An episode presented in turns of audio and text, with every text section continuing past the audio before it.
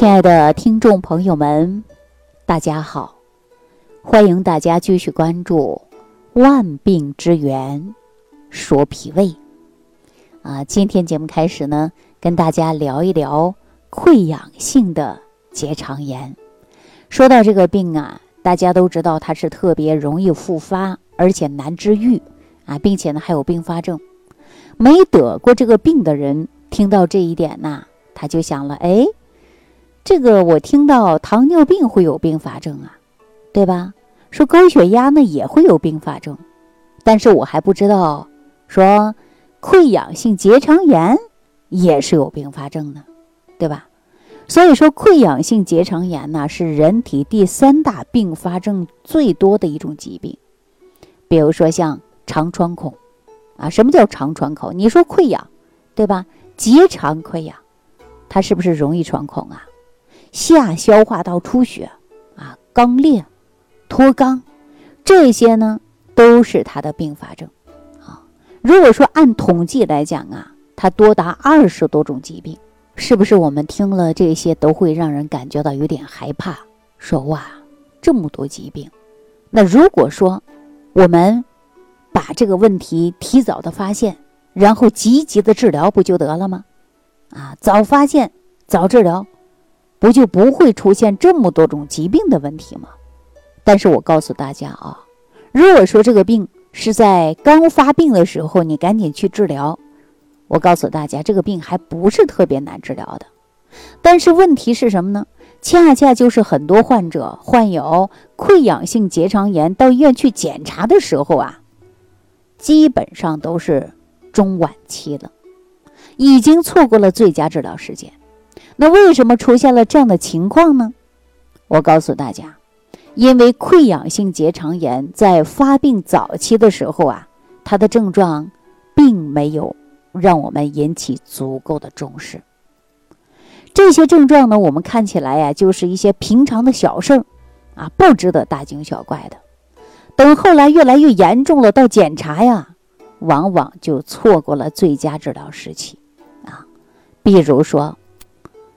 腹泻、腹痛啊、恶心、便秘啊、嗳气、不想吃饭，那如果出现了这些症状啊，我不说它是溃疡性结肠炎早期症状的话，我估计很多朋友不会将这些症状和溃疡性结肠炎联系到一起，对不对？因为这些症状啊，发生在生活当中，我们是经常遇到的。随便拿一个人来说呀，就比如说腹泻啊，很多人大部分讲说可能吃了一些东西，啊吃的不对就出现了。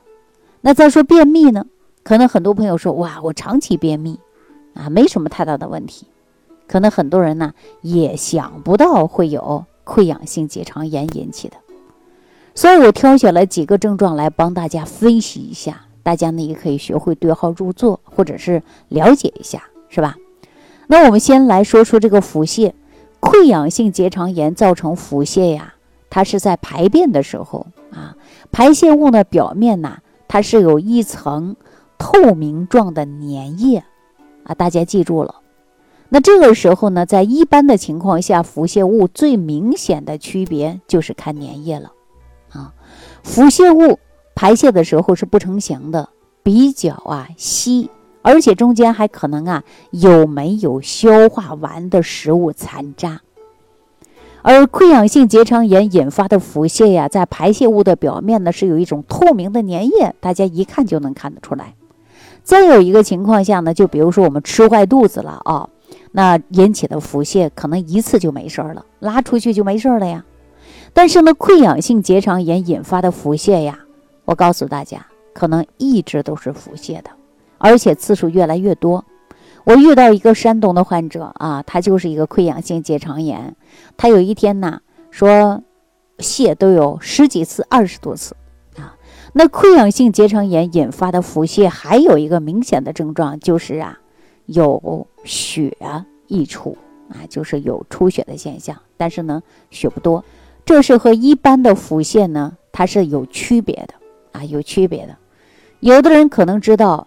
引发便血的因素啊，除了溃疡性结肠炎之外，还会有呢胃溃疡的便血情况，痔疮呢也会便血啊，但是痔疮便血的血的颜色呀，它是鲜红的，而痔疮出血呢是没有经过肠道的消化吸收，所以说它颜色呀都是通红啊，鲜红鲜红的。而胃溃疡导致的出血呀，其实呢跟溃疡性结肠炎的便血情况有点相似，都是暗红的。啊，还有一点呢，是这个像墨汁一样的。那消化性溃疡的便血啊，和溃疡性结肠炎的便血最大的区别，就是溃疡性结肠炎导致的便血是有粘液的。大家可以学会自己区分啊。刚才我们讲到腹泻的时候就提到了这个粘液，但是到底是胃溃疡导致的便血，还是溃疡性结肠炎导致的便血？我们就靠这个粘液来区分啊。如果说便血的表面有粘液是吧，那就差不多可以判断出是溃疡性结肠炎。如果没有粘液的话，基本上呢就是胃溃疡导致的便血啊。大家呢把这一点儿啊一定要记清楚了，要不然呢说一会儿是啊胃溃疡，还有个是溃疡性结肠炎。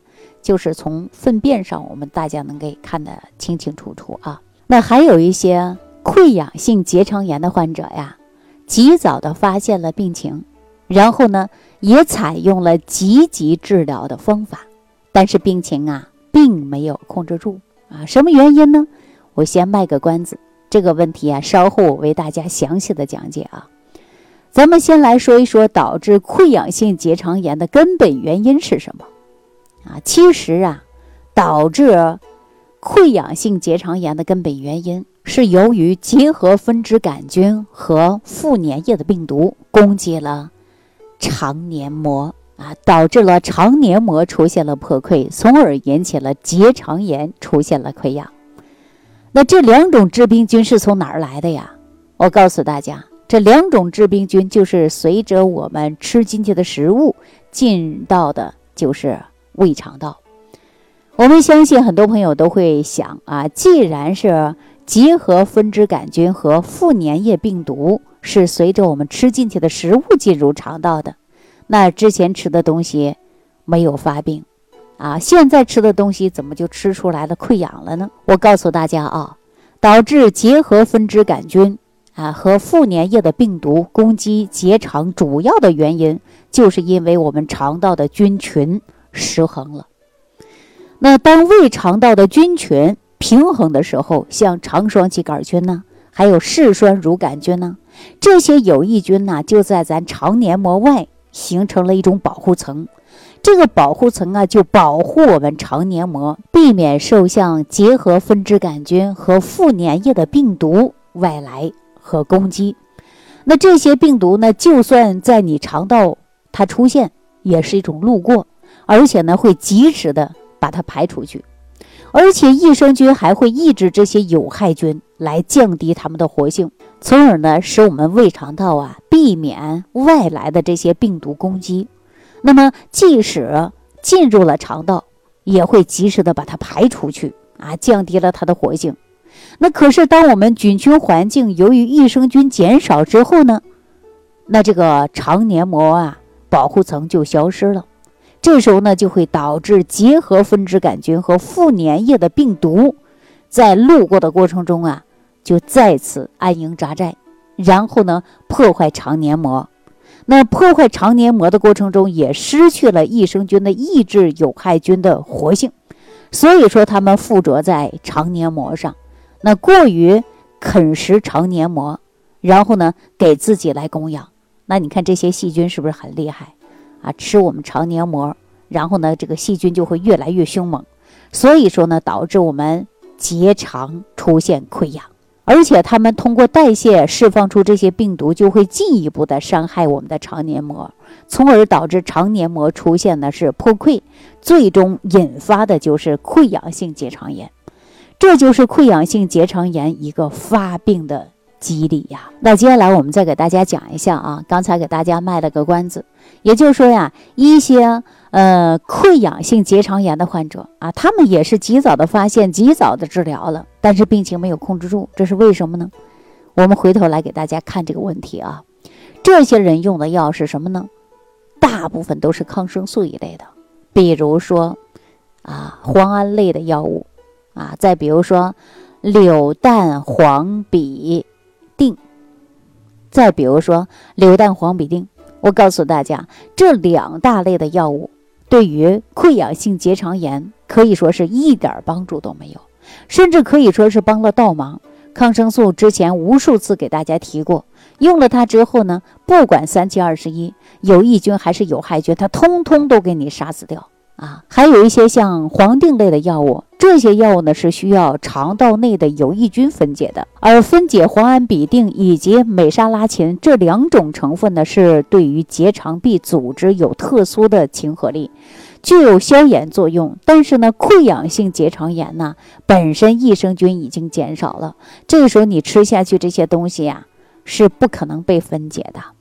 大家想一想，用了这两种药物来治疗这种疾病，它能好吗？